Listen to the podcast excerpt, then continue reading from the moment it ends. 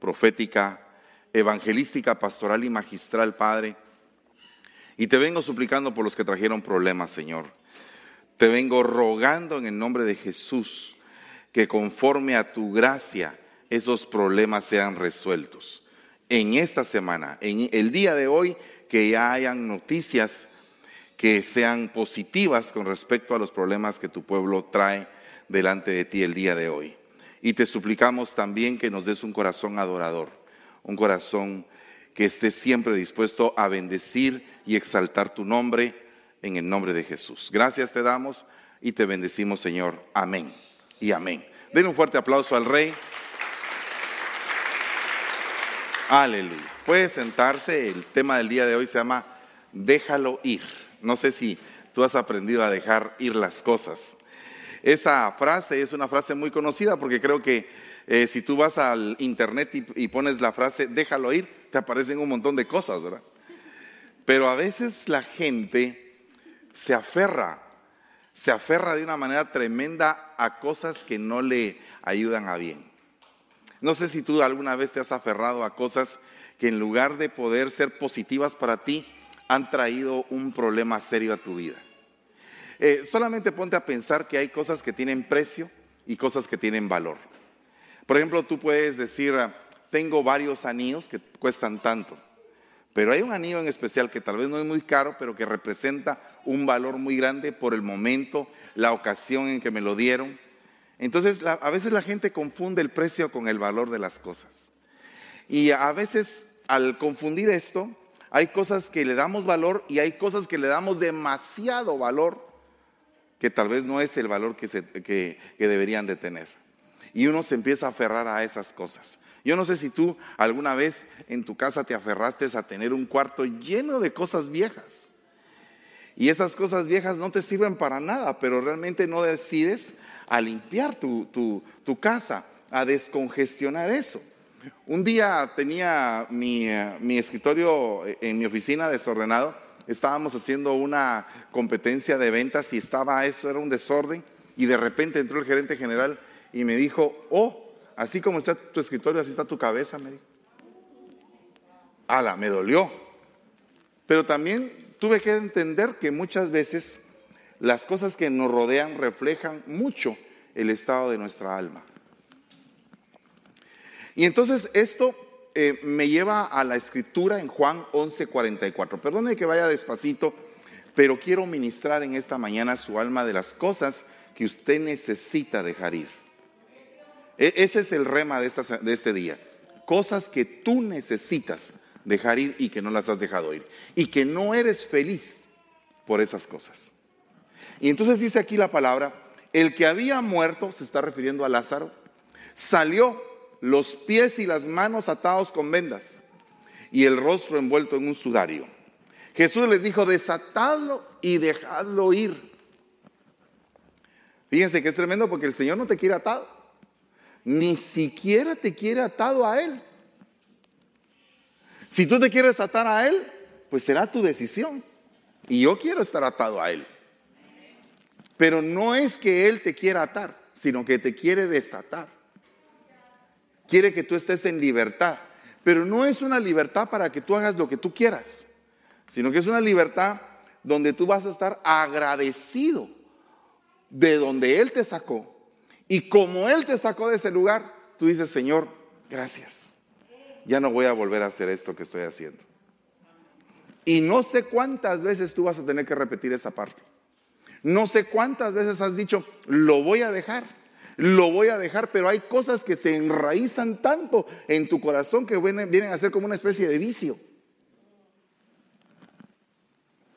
Hay personas que tienen relaciones tóxicas y no saben dejarlas ir. No saben poner un punto final porque están codependientes de esa relación, aunque les está yendo en feria. Entonces yo creo que esta mañana es una mañana que Dios quiere definirnos espiritualmente. No estoy de ninguna manera eh, promoviendo que tú eh, tomes decisiones apartadas de la voluntad del Espíritu y que las tomes carnalmente. sino que estoy pidiéndole al Señor que ilumine tu entendimiento y el mío, para que en la voluntad del Espíritu tomemos las mejores decisiones. Pero, por ejemplo, cuando tú vienes y dices, rechazo, reprendo, me aparto, ¿acaso no estás de alguna manera dejando ir esas cosas? Porque no creo que tú quieras reprender algo y estar atado a él. o sea, perdone, si, si yo reprendo, por ejemplo, reprendo el alcohol y, me, y tomo alcohol, que el Señor reprenda al diablo, entonces, ¿qué pasaría? De nada sirve que estemos reprendiendo si no hay una actitud de dejar ir lo que no nos conviene. Entonces, en el caso de Lázaro, Lázaro había muerto.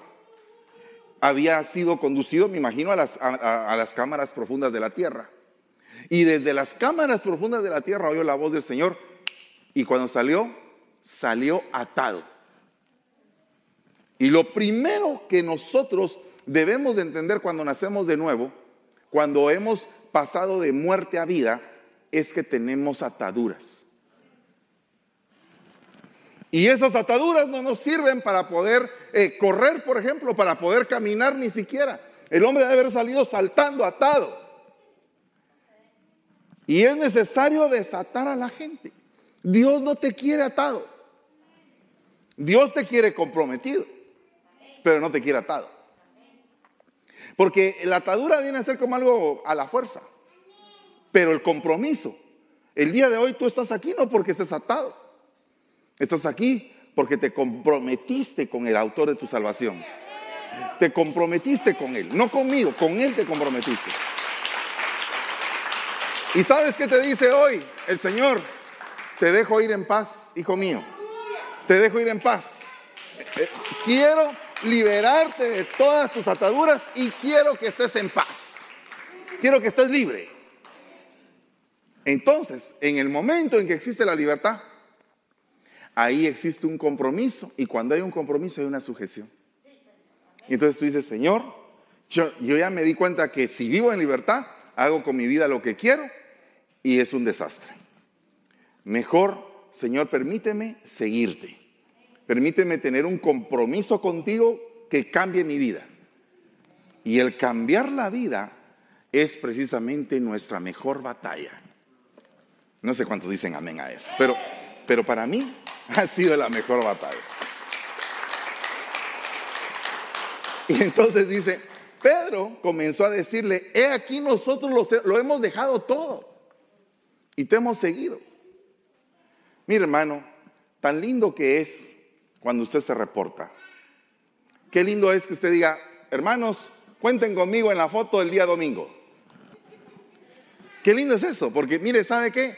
Eh, es, es la actitud más simple y más sencilla de un corazón comprometido.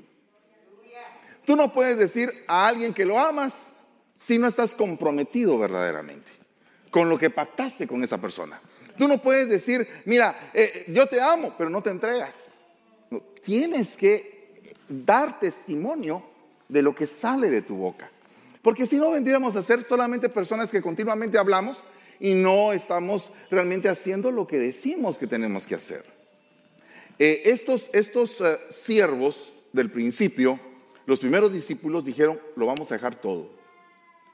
Y entonces respondió Jesús y, les dijo, de cierto os digo que no hay ninguno que haya dejado. Dejar, diga conmigo dejar. Pregúntale a que tienes a la par si se puede.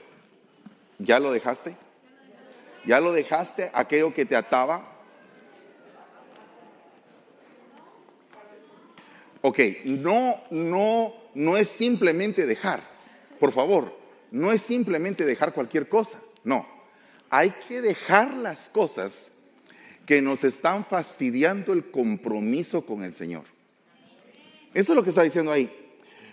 De cierto os digo que no hay ninguno que haya dejado casa, hermanos, hermanas, padre o madre, o mujer o hijos o tierras por causa de mí y del Evangelio que no reciba cien veces más ahora en este tiempo casas, hermanos, hermanas, madres, hijos, tierras con persecuciones y en el siglo venidero la vida eterna. O sea que te está diciendo, la persecución no va a cesar. El ataque no va a menguar. El ataque va a estar ahí porque el ataque va a hacer que tu evolución salga a luz y que tú vayas como la luz de la aurora. Mire, ese, ese mensaje, esa, esa frase que dice como la luz de la aurora, para mí representa como que, ala, como que la esencia misma de la vida del cristiano. Que no podemos estar simplemente en las mismas condiciones todo el tiempo. Tenemos que cambiar de condición. Yo, yo quiero cambiar de condición. Eh, eh, eh, estoy en este punto, pero no me siento totalmente conforme como estoy. Necesito tener otra condición. A mí, hermano, pero usted ya alcanzó esto, ya alcanzó esto. Eso no importa. Eso tengo que dejarlo ir, porque si eso va a ser mi gloria, no puedo accesar a otra gloria. Si digo yo, ya alcancé todo lo que tenía que alcanzar, en ese momento me estanqué. Y esa es exactamente la trampa que llegó eh, de alguna manera el enemigo a causar en aquel hombre que había llegado a tener una gran cosecha. Y dijo, alma mía, reposa. Te has llenado de grano, te has llenado, voy a agrandar los graneros, voy a hacer esto, voy a hacer lo otro. Porque te has llenado, alma mía, reposa. Ya has alcanzado lo que tenías que alcanzar. Momento. Lo importante, lo más importante no lo había alcanzado una relación genuina con Dios. ¿Por qué? Porque el Señor mismo le dijo necio. ¿Qué significa necio? Una persona que no obedece, una persona que no está comprometida, que no está sujeta. Es que la vida del cristiano no es, no es un evento social cada domingo. Hermano, esto es un mover espiritual. Es, es un momento en el cual tú vienes y dices, Señor, voy a reposar en ti. Voy a sentir lo fresco de tu palabra. No es que hoy, porque tuve un problema, renuncio y ya no llego. O porque me fue mal en esta mañana, porque en, algún momento no me sirvieron el desayuno correctamente. No estoy diciendo por mí, eh, sino que no voy a llegar. Y entonces empieza una serie de manifestaciones en el alma que muestran cuánto estás tú atado a la tierra. ¿Cuánto estás tú atado a esta tierra? Que no puedes dejar ciertas cosas. ¿Cuánto estás atado a la misma vida?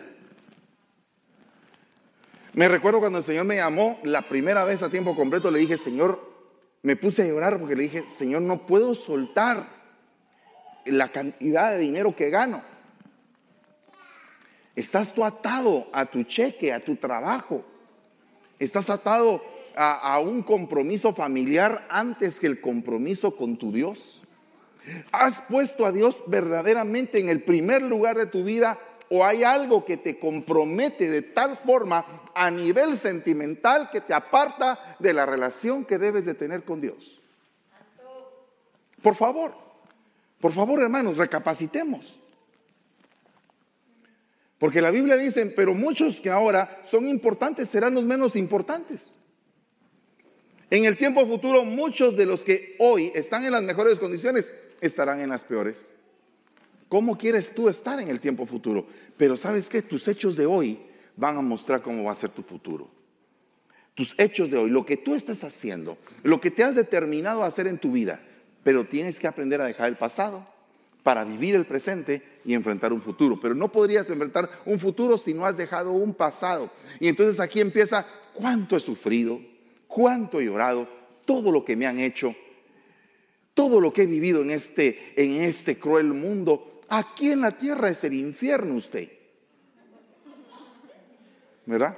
Porque les ha tocado sufrir. Bueno, pues le quiero dar una noticia tal vez no muy grata. Todos hemos sufrido. Y con todo respeto, seguiremos sufriendo. Y la doctrina de par de sufrir no cabe aquí. Porque la Biblia dice claramente que nosotros continuamente por cuestiones de los diferentes sufrimientos, alcanzaremos el reino. Alcanzaremos entrar. Entonces, mire, hermano, hay uno como padre sufre con los hijos.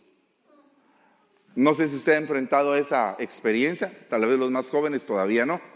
Y cuando eh, los jóvenes tienen sus, bebés, dicen, ay, qué lindo mi bebé, eh, pero eh, cuando empieza con dolor de panza, cuando tiene fiebre, cuando no come, cuando de repente llora. Dios mío, es una situación bien, bien angustiosa. ¿Qué le habrá pasado al niño? Ese es, ese es un tipo de angustia. Ya cuando llega como a los cuatro años, ah, tengo que llevarlo a la escuela. Ese es otro tipo de angustia. Y cuando llega con uh, moreteado porque un su amigo lo ajustició, ¿verdad? Entonces, ese es otro tipo de problema. Después, ya como a los 11, eh, está destacando. Es un niño genio, pero tiene malos amigos. Y ya cuando está por ahí por el tercer año, eh, aquí creo que es el qué? 10. Entonces aquellos malos amigos ya son perversos. Ya lo contaminaron. Y ya no es el chico brillante que era antes. Entonces es otra preocupación, tenés que estar controlando quiénes son los amigos de tus hijos. E, este no. ¿Y por qué no, papá? Pues si tan simpático que es, tan buena onda que es. No, no, este no. Y como que tú le estás enseñando a tu hijo que en diferente etapa de la vida tiene que dejar la anterior etapa para asumir la responsabilidad de la nueva etapa. Y cuando no se asume la responsabilidad de la nueva etapa, la siguiente etapa se vuelve un caos. Porque cada etapa tiene su responsabilidad. Y yo no sé en dónde tú has perdido tu responsabilidad o en qué etapa de tu vida la perdiste. Pero yo creo que ya no es momento de estar lamentándose por ese, por ese tiempo que dejaste de ser responsable, te volviste irresponsable, sino que ahora deja ir eso y empieza a ser responsable en lo que tienes actualmente. Aprende a ser comprometido, aprende a ser dedicado a lo que haces con esfuerzo, con lloro, con lágrima. Pero eso va a permitir que haya una evolución en tu vida. Dice la Biblia, no recordéis las cosas anteriores. O sea, lo que está diciendo ahí en Isaías es, déjalo ir. Deja ir tu pasado. No sé cuántos proféticamente hoy pudieran decir, Señor, yo quiero que a partir de hoy mi pasado no esté molestando. No quiero que se esté repitiendo mi pasado. Pero resulta que yo soy el mismo. Aunque no quiero que sea todo lo mismo, yo sigo siendo el mismo. Entonces necesitas hacer un cambio en mí. Porque no solamente decir, dejo atrás mi pasado y sigo siendo el mismo. Cometiendo las mismas tonterías. Entonces, eh, hermano, tenemos que dejar eso. Cuando tú vienes a la iglesia, vienes a un centro de formación. O sea, a un reformatorio. En lugar de ser la cárcel, venís aquí. Créelo. Sí. En lugar de ser la cárcel, estás aquí sentadito. ¿Verdad? Y otra cosa, en lugar de ser lo más oscuro de este mundo, Dios te trajo aquí y te trajo con lazos de amor. A ti y a mí. Entonces dice la Biblia, no recordéis las cosas anteriores, ni consideréis las cosas del pasado. He aquí algo nuevo hago, dice el Señor. Ahora está aconteciendo. Pero el problema es que aunque esté pasando algo nuevo, la gente no lo percibe. ¿Será que estás haciendo algo nuevo? En primer lugar, incrédulo. No, está, eh, él está haciendo algo nuevo hoy, si tú lo quieres aceptar. Eh, he, platicado con muchos jóvenes y entonces cuando me toca platicar con algunos jóvenes me dice, pero pastor, ¿y cómo está eso de que cuando uno acepta a Cristo eh, uno siente como mariposas en el estómago y todo? Yo no sentí nada, dicen los, jóvenes. Pero, pero ¿dónde lo aceptaste? Le digo yo. ¿Lo aceptaste en tu mente o en tu corazón? Porque hay muchos que lo aceptan en su mente. Acepto a Cristo. Hasta, hasta se saben la oración de fe de memoria porque sus papás se la han dicho desde que tienen como cuatro años. Mi hijo, ya el papá preocupado a los tres años, tienes que aceptar a Cristo. Amén, dice el chiquito. A los siete, otra vez. A los nueve, otra vez. Ya, él se sabe la oración de fe de memoria. Entonces piensa que ahora que está grande, va a ser la oración de fe de memoria. Ay, sí. Al final el pastor va a decir, ¿cuántos quieren aceptar a Cristo? Vamos a hacer la oración de memoria y ya estuvo. Ya, ya soy nacido de nuevo. Pero lo aceptaste aquí, pero no aquí. Y cuando tú aceptas a Cristo aquí, empiezan a suceder esas mariposas. Porque cuando lo aceptaste aquí, te enamoraste de Él y nadie te lo puede arrancar. Aunque en algún momento fueras aquel hijo pródigo que se va a revolcar al lugar de los cerdos, ahí en el lugar de los cerdos tú te vas a recordar, tengo un papá, tengo una casa, no puedo quedarme aquí, tengo que salir de aquí, tengo que ir allá. Es, ese es el evangelio del amor, no es de la mente, no es del conocimiento, porque muchos pretenden entender a Jesús con conocimiento. Ah, sí, que mire, ¿y en qué año nació? Eh, presénteme el acta de nacimiento, ¿cuándo nació el Señor?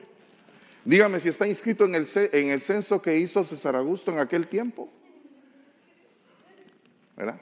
Eh, mire, y, en tal fecha tal cosa. Y, y, mire, perdóneme, aquí no es cuestión de fechas. Aquí es cuestión de, ¿te salvó o no te salvó? ¿Pasaste de muerte a vida o no pasaste?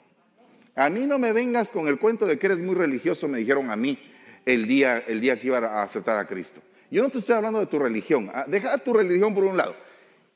Si tú te mueres hoy, ¿a dónde vas? No, mire, es que yo voy a la iglesia todos los domingos. No te estoy preguntando eso.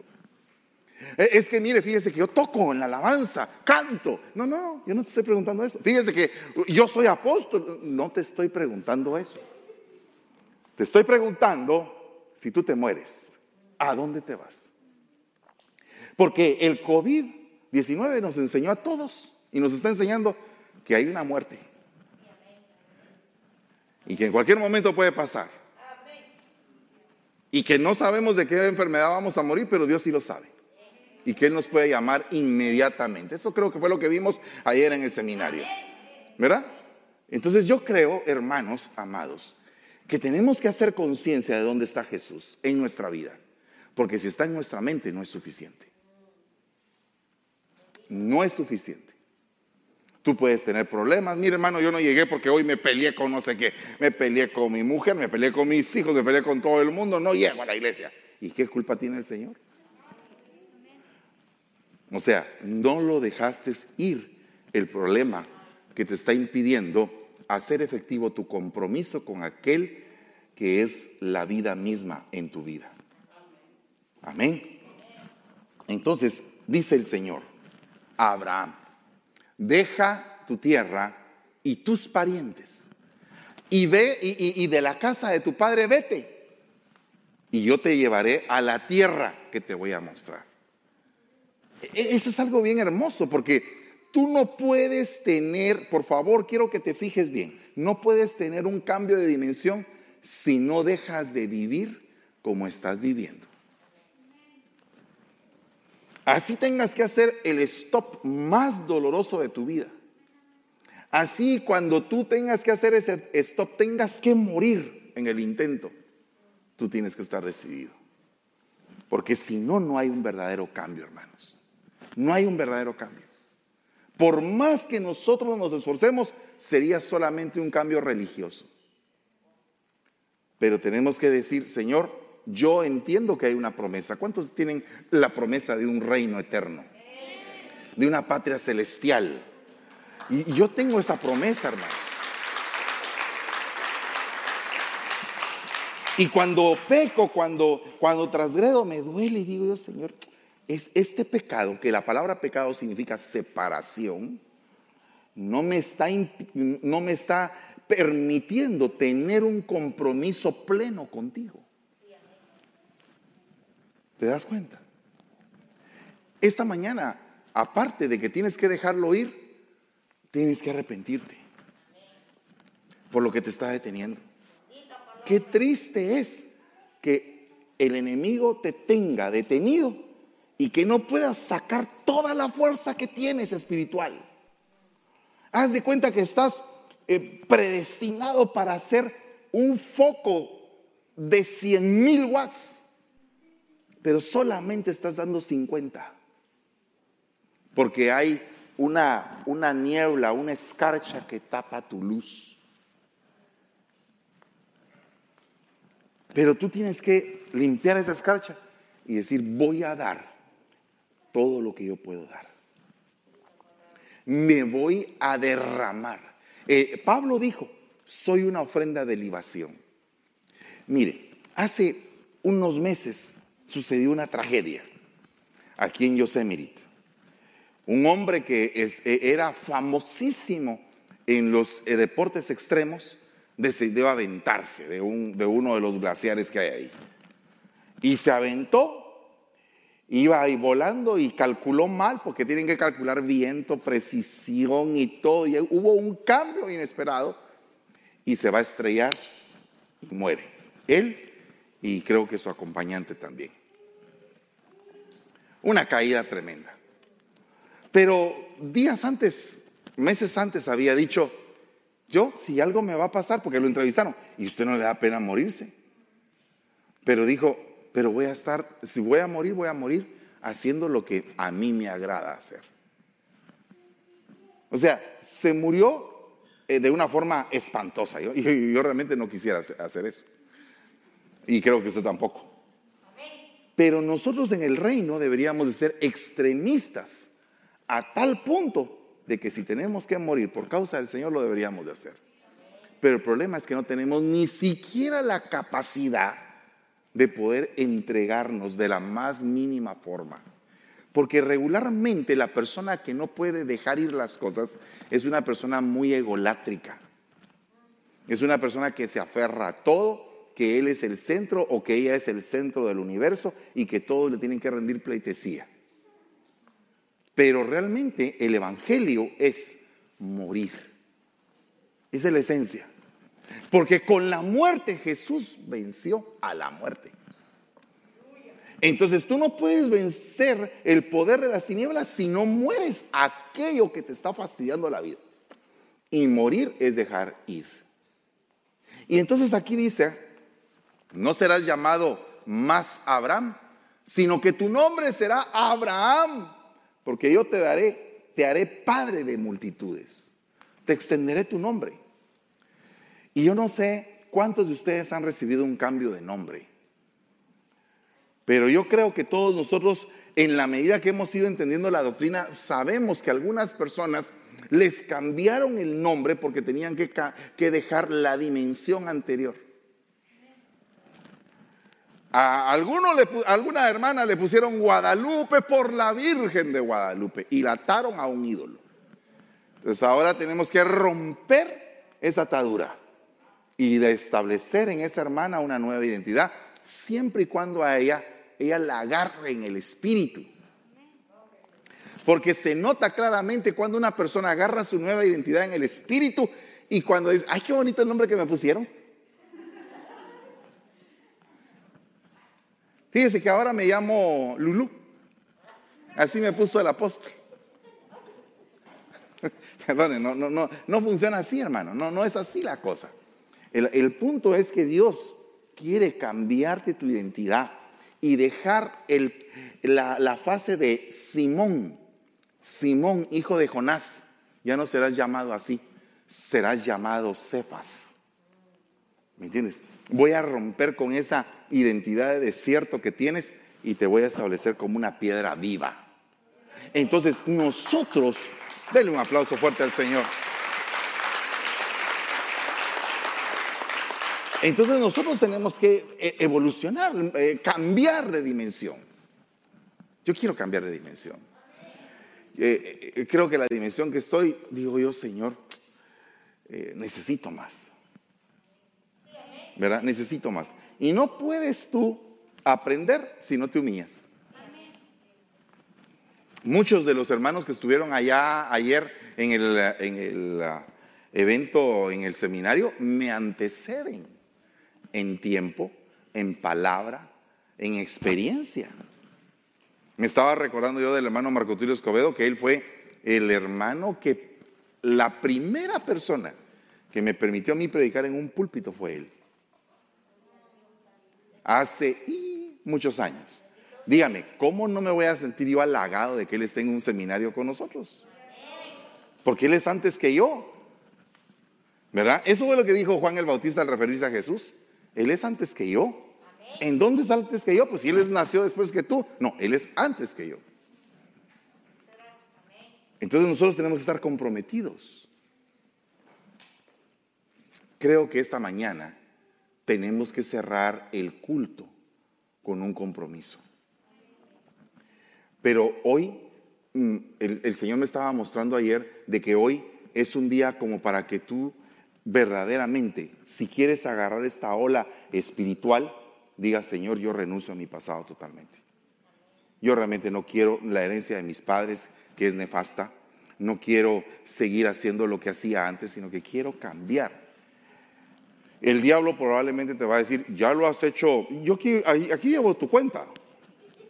Lo has hecho 877.937 veces. Y hoy estás intentando la 38. Porque así funciona el acusador en nuestra mente. Pues no me importa. Yo volveré a intentarlo en el nombre de Jesús.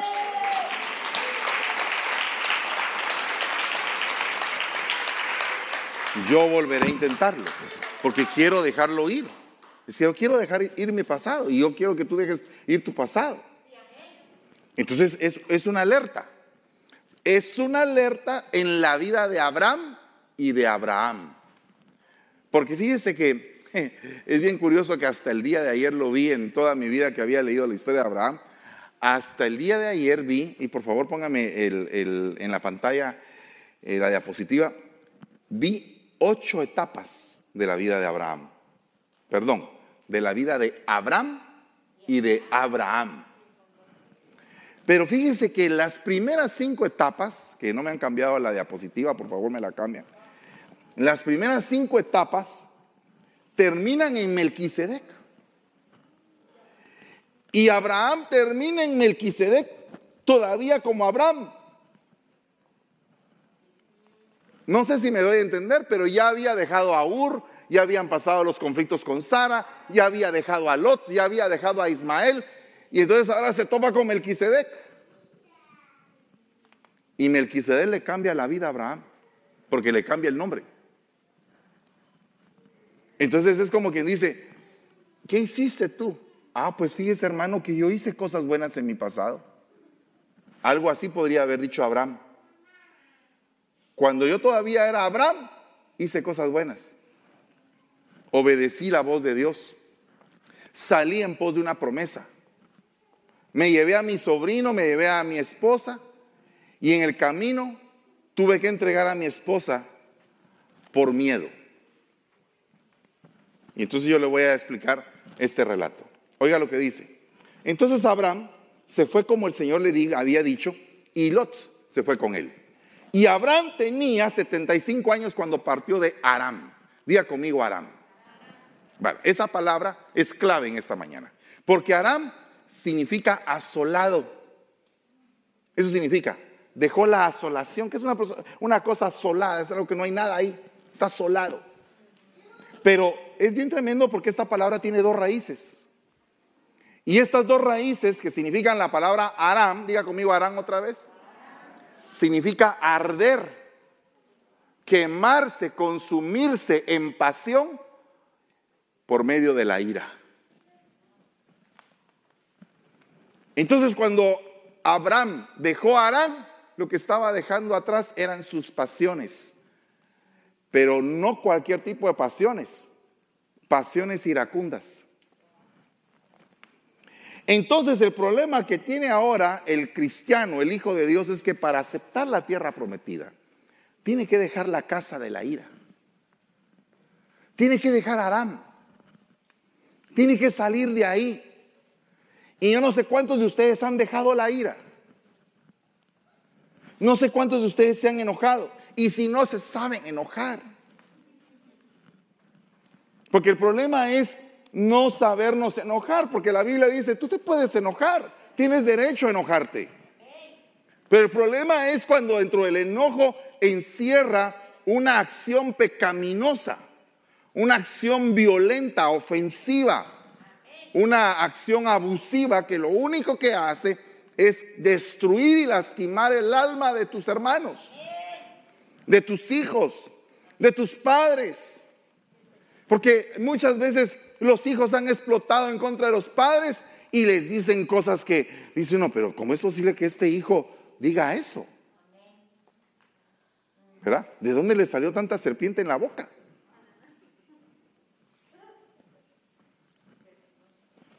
¿Y qué pasa cuando un padre, en lugar de poder bendecir a un hijo, lo maldice? le violenta su corazón, le lastima, le raspa, porque cree que con eso va a salvar a su hijo. El enojo mata al insensato, por lo tanto la ira lleva un espíritu de muerte. Y la ira da muerte al necio.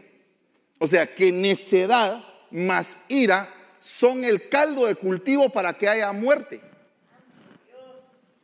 No sé si me doy a entender, pero cuando un padre está que el hijo no quiere entender y todo, mire, yo conocí a alguien Lamento mucho eso, que le estrelló la cabeza a su hijo en la pared. Porque el hijo se, se puso en una rebeldía y él en la, en la ira. Y en medio de eso se suscitó la violencia y la violencia se desató y no trajo nada bueno. Aquí tenemos una solución humana. Se llama 911. ¿Verdad? Voy a llamar a la policía, le dicen. Pero fíjense qué tremendo que hay hogares donde padres entregan a hijos a la policía y donde hijos entregan a sus padres a la policía. ¿Y qué pasó ahí en ese, en ese lugar? ¿Por qué se tuvo que llegar hasta esa hasta esa frase. Hey, hey, hey, no, eh, guarda mi espacio, porque voy a llamar a la policía. ¿Por, ¿Por qué? Porque había falta de respeto. No había diálogo, no había una discusión tal vez acalorada, pero en amor. Porque el Señor cuando, cuando nos, nos eh, eh, exhorta, cuando nos redarguye de pecado, lo hace en amor.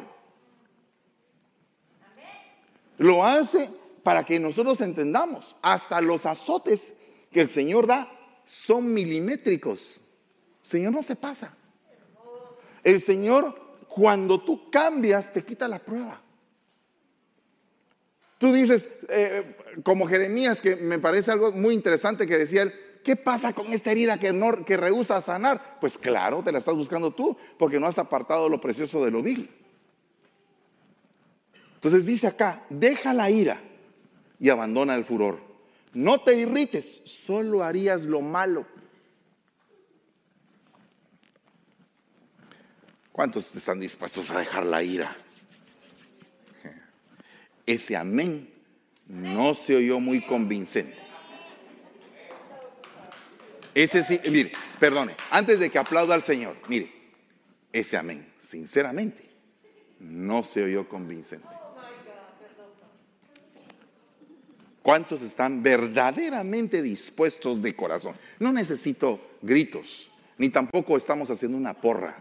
Necesito un corazón convencido de que la palabra que les estoy diciendo es la realidad en nuestras vidas y que tenemos que abandonar la ira, porque no es posible que seamos siervos de Dios, ministros. Ahora, yo soy el predicador, el hiper mega predicador, con cuidado, porque aquí viene el hombre. Y no podamos entender cómo nos debemos de enojar.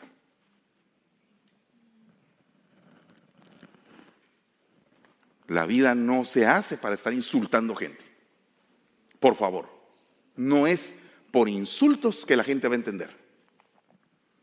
¿Y sabes de dónde vendrán esos insultos? ¿De dónde vienen esos insultos? Ah, ¿cómo te corregían cuando era niño? Eres un no sé cuánto pongón eres un estobongón, eres inútil y todo. Una cantidad de maldiciones. Entonces ahora ya creciste, ya eres hijo de Dios, ya estás sirviendo, ya eres predicador de la palabra. Y estás en el momento en el cual te están poniendo a prueba. ¿Qué sazón tienes? ¿De qué estás hecho?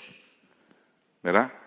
Siempre me recuerdo que cuando mi mamá me mandaba a traer las tortillas en tiempo de invierno, le decía, mamá, está lloviendo. ¿Acaso estás hecho de azúcar? Me decía, anda. Entonces yo te, yo te pregunto, como predicador, como, como siervo de Dios, ¿de qué estás hecho? ¿De qué estamos hechos? ¿Será que estamos comprometidos o no estamos comprometidos? ¿Será que somos o no somos?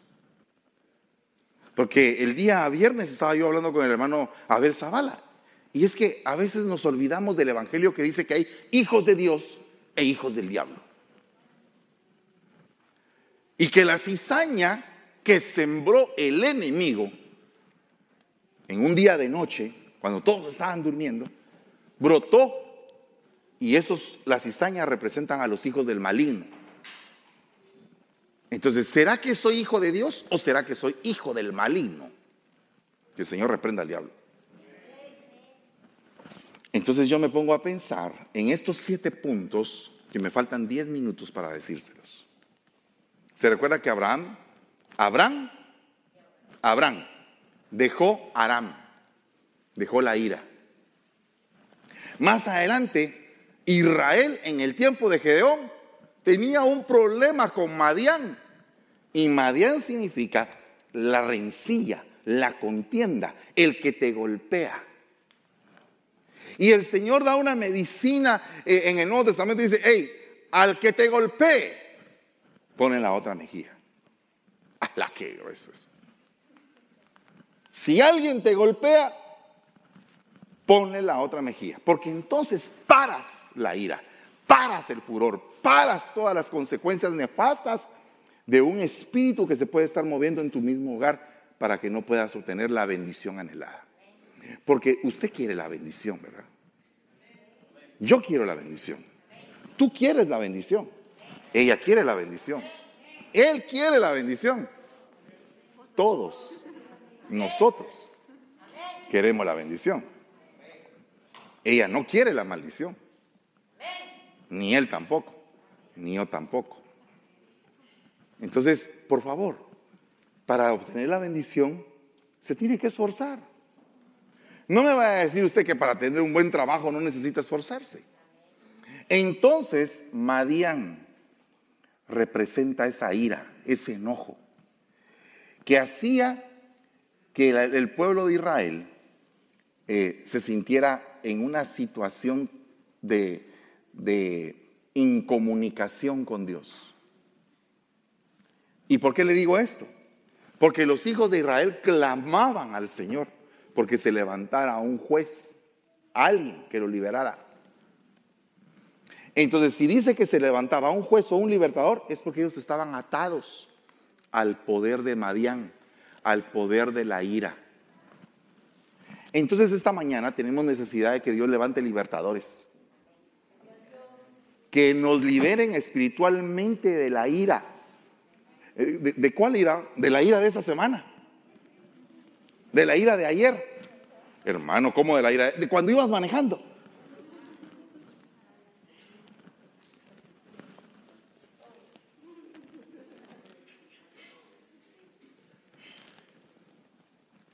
Porque eso te quita tu comunión con Dios. Te da un mal testimonio, te pone en desequilibrio espiritual. Te arranca de la bendición del Señor, la ira. Y lo peor del caso es que te hace sentirte seguro falsamente, porque cuando te pones así como que gallito, todos te tienen miedo. Porque te gusta gritar. Y sabes que cuando gritas, todo el mundo tiembla, porque sabes cómo gritar. Lo aprendiste en el mercado de tu pueblo.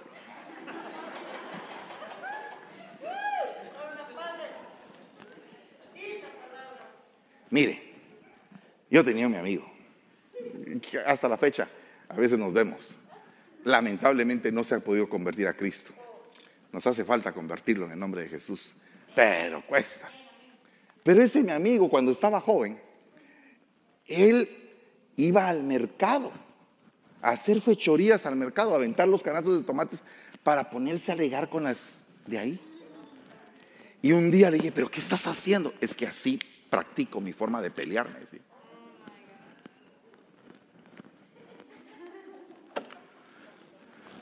¿Tú cuando te enojas te sientes seguro? Ah, todos, todos se tienen que callar porque yo tengo la razón, yo sé aquí que manda y todo el mundo se calla. ¿Será que es así la cosa? Fíjate que todo lo que sembraban los israelitas cuando llegaban Madián, los camellos de Madián, los animales de Madián arrancaban la semilla de Israel. Entonces tú pones algo y con la ira lo destruyes. Mamita, aquí está tu, tu, salario de este mes. Aquí está. Ay, gracias, mijita, Dios te bendiga. Mi cututui. ¿Verdad? Y de repente, algo le hacen a la muchachita. Ah, se enciende y entonces. ¿Qué le pasó? Pero si tan chiquita, tan bonita que es, tan dulcita. Ah, es que a mí que no me saquen, hermano. Yo soy dulce, pero que no me saquen. Pero entonces, lo que hiciste, algo lindo que habías honrado a tus padres, lo destruiste por lo que les dijiste a tus padres cuando estabas enojada. Enojada.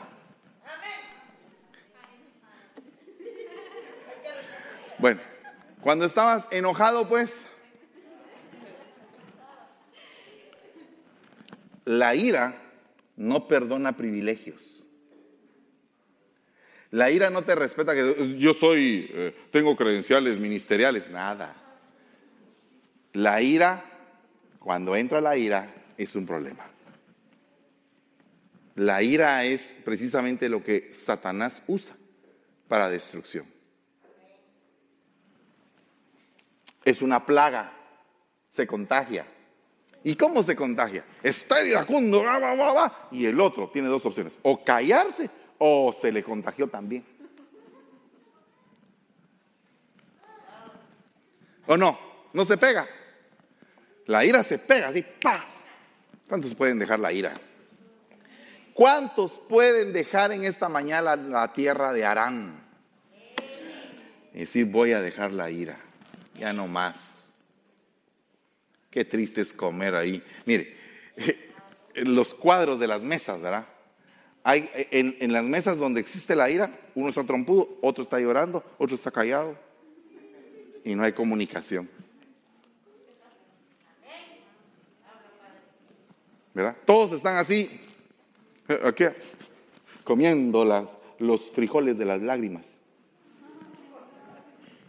Aquel está comiendo los frijoles, pero con una rabia que no quiere ni no se aguanta, ni sabor le siente. El otro está asustado, a ver qué va a pasar aquí. O sea, son diferentes manifestaciones de las emociones por la ira. Por la ira. ¿Puedes dejar la ira hoy? Ay, hermano, yo pensé que usted quería que dejara mi pasado. ¿Y cómo era tu pasado, pues?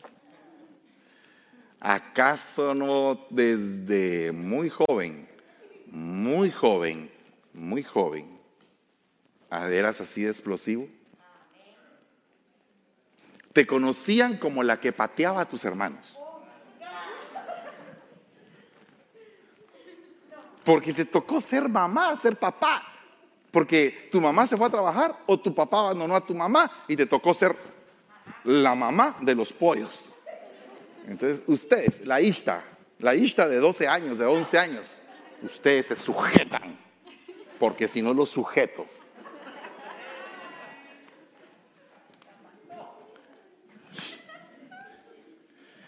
Y esa Ishta creció con ese poder a temprana edad. Y ahora ya es una señorita, pero ya sigue siendo el, poder. Hasta cómo camina. Eh, se, se moldeó la ira en ella.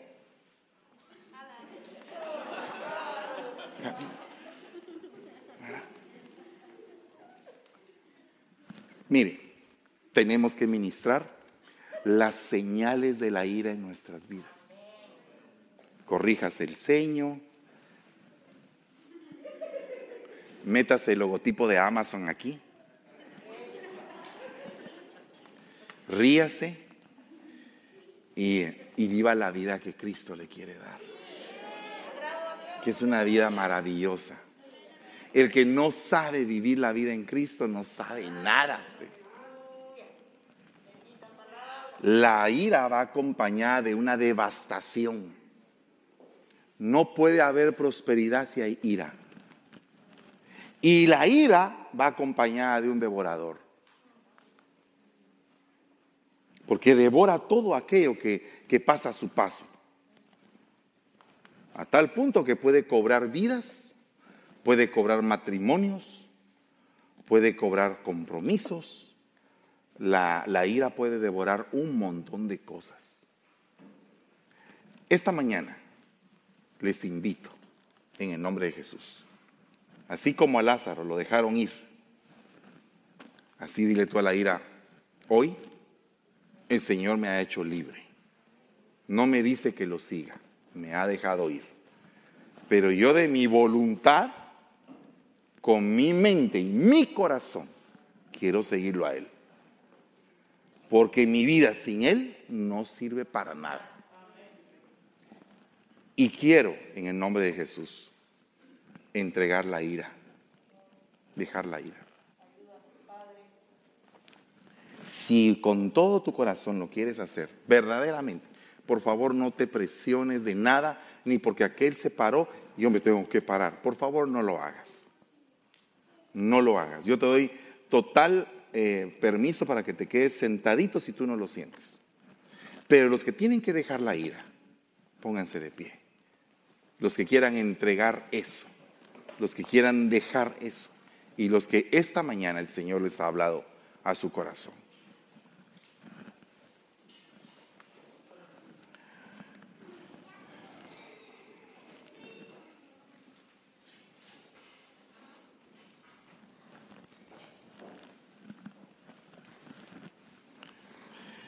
Antes de esto, no sé si te quieres quedar para el segundo culto y no te apuntaste. Ve con Pastora Estrella y mira si hay espacio para el segundo culto, porque en el segundo culto vamos a dar la continuación de este mensaje. Eh, pero eh, hoy necesitamos hacer una entrega.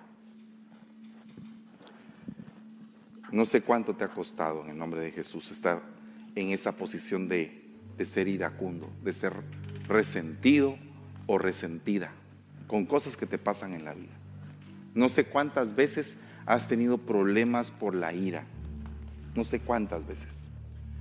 No sé cuántas veces has tenido problemas de que has perdido grandes bendiciones por causa de la ira. ¿Cuántas veces se rompió tu relación familiar por la ira?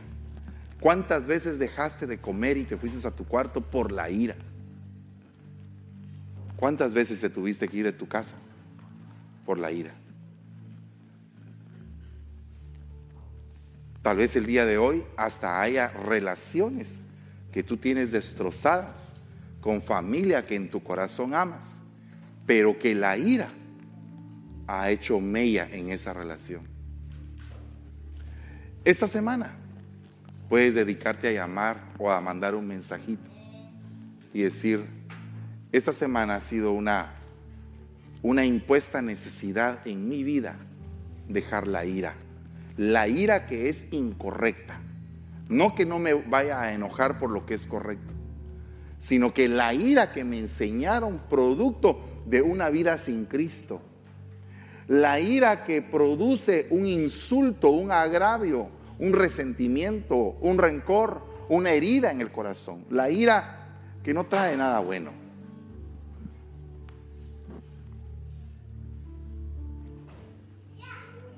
Hoy el Señor te quiere hacer libre. Y si tú le quieres pedir perdón a Él por el daño que has hecho.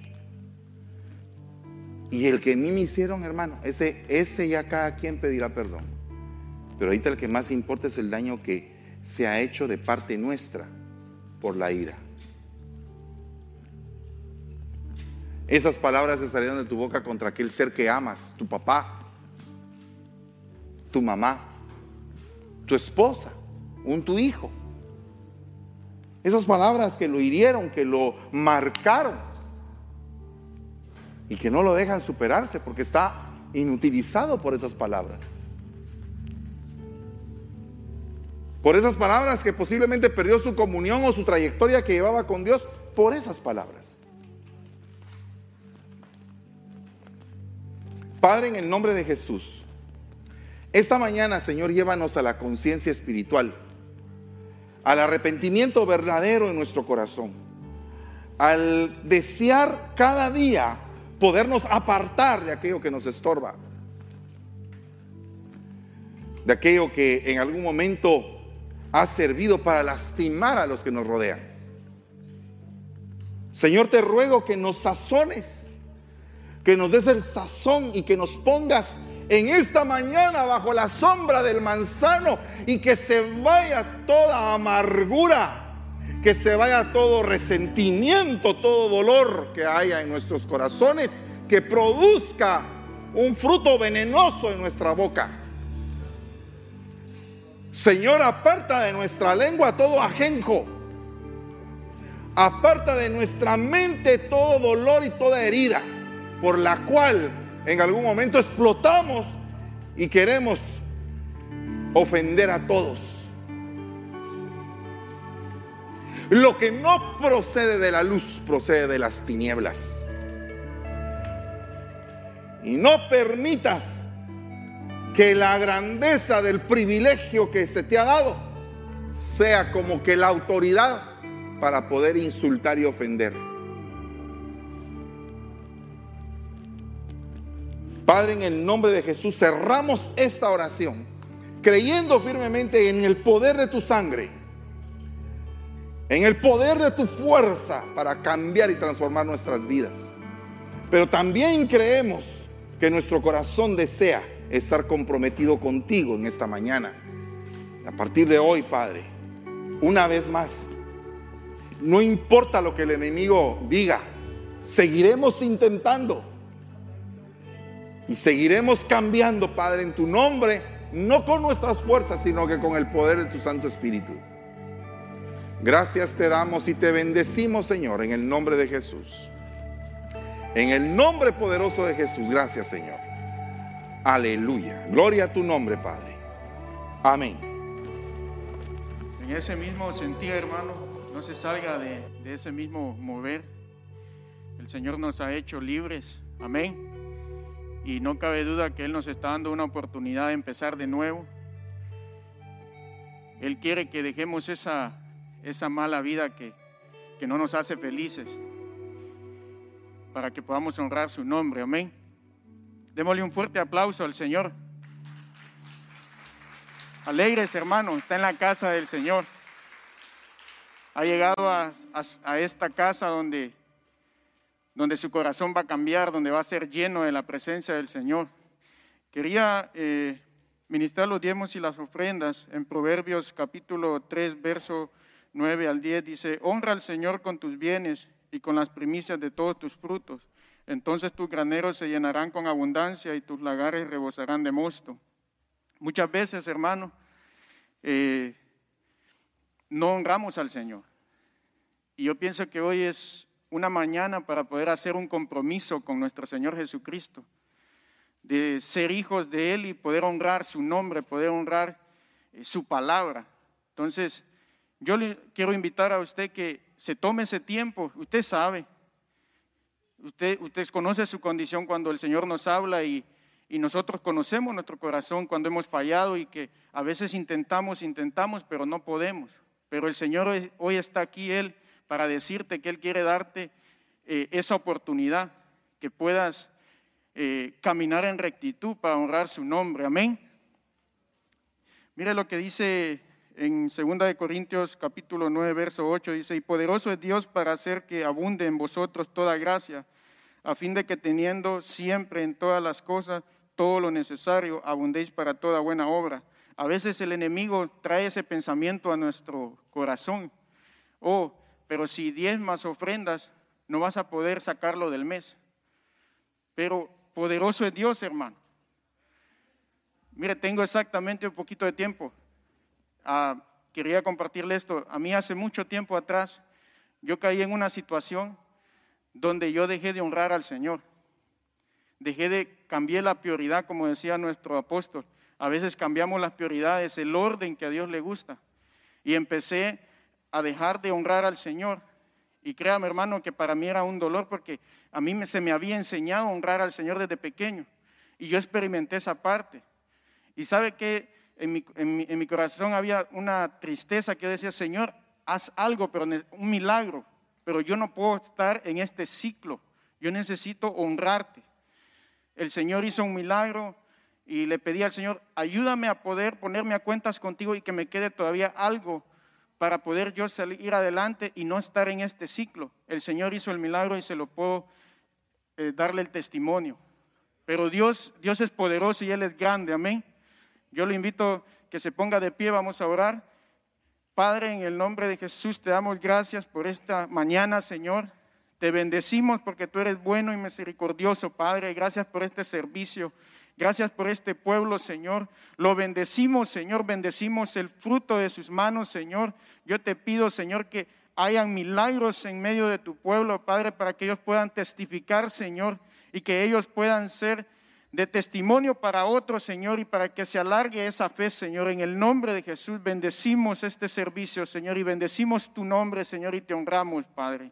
Amén y amén. Fuerte aplauso al Señor, hermano. Alégrese. Ah, vamos a empezar a salir en orden.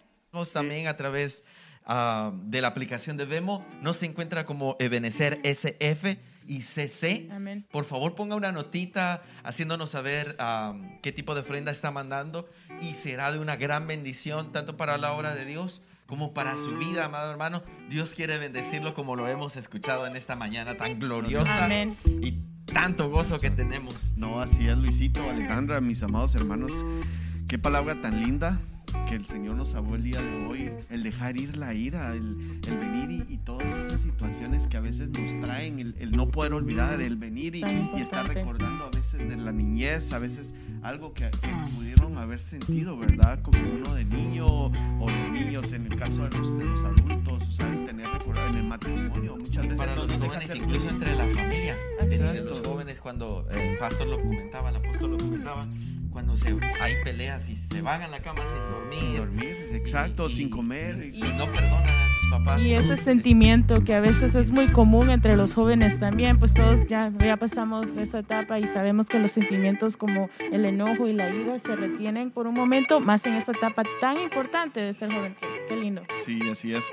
Y para eso, mis amados hermanos, si usted quiere dejar y seguir trabajando en esas áreas que son tan difíciles, déjenos decirle que solo es la palabra, la única Amén. que Amén. puede venir y transformar. Amén. Y si usted quiere llenarse de esa palabra, Ale, ¿qué tenemos para esta semana? Amén. Definitivamente eh, te- estamos llenos de bendición de recibir palabra todos los días de la semana y siempre les extendemos esta gran invitación a estar con nosotros comenzando desde Discipulados, desde los lunes, que comienza a las 7 pm hora de California.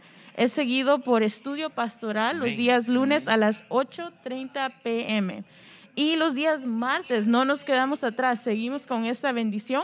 Eh, los días martes a las 7.30 pm, eh, también hora de California. Sí, Amén. así es. Y los días miércoles los invitamos a que no se pierdan el servicio de matrimonial. Es, ha sido de Amén. bendición y es una bendición escuchar los testimonios de cada vez que vienen de pastores, de hermanos, que, que oímos cosas que a veces nosotros mismos A mí vivimos. me, me- me gusta cómo abren su corazón. Así es, Ah, así es. ah, y, y hablan de temas que realmente están pasando porque a veces queremos cubrir cosas o a veces decimos esto no, pero realmente la iglesia es para eso, es para aprender, para Así que es. nosotros podamos hacer preguntas. Sí, muchas veces pensamos que solo nosotros lo vivimos. Fíjate que en el caso de mi familia lo pasamos con mi esposa, decimos, "¡Ah! lo están predicando el día miércoles en matrimonio y decimos nosotros, Ahí te hablan. esos- ahí te hablan, sí, sí, así es. Entonces déjenme decirle, no se les olvide, miércoles 7.30 da inicio el servicio Amén. matrimonial y los días jueves también es de bendición. Tenemos el gozo de recibir nuestro devocional en voz de nuestra pastora Débora Campos, también a las Amén. 7.30, no olviden, hora de California. Si ustedes están